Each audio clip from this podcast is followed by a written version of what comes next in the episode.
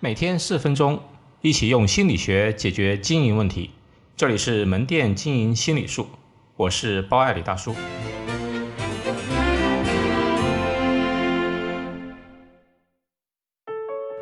东石西数与刻舟求剑。东石西数与刻舟求剑是我最喜欢的两个成语，因为我以前常陷入这两种心理错误当中。先说说这两个成语的意思。东石西数是说齐国有户人家的有个女儿呢，有两家人来求婚，东家的男子长得丑陋，但是家境富裕；西家的男子呢容貌美，但是家里呢很贫穷。父母犹豫不能决定，就询问他们的女儿，要她自己决定要嫁的人家，说你要是难于亲口指明呢，不用指明表白，你就将一只胳膊呢袒露出来，让我们知道你的意思。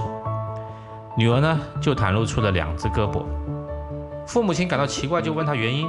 女儿说：“我想在东家吃饭，在西家住宿。”第二个成语“刻舟求剑”，说的是有个楚国人坐船渡河的时候，不慎呢把剑掉入了河中。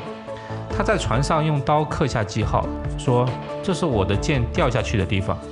一会儿到岸的时候呢，我就在这跳下去找剑。”当船停下来的时候呢，他沿着记号跳下河中去找剑，怎么找也找不到。一个说的是贪心，不懂取舍；一个说的是固守老方法，不懂因应变化。我以前做事常犯这两个错误：一呢是过于追求完美，既要这个也要那个，最后什么都做不好；另一个呢是过于的因循守旧，好的方法以为放之四海而准。其实，不同的环境的变化，你要做出不同的创新才行。老方法也会使人没有新鲜感。这两个成语时刻提醒我在管理中要学会接受不完美，以及不断的创新，不断的求变。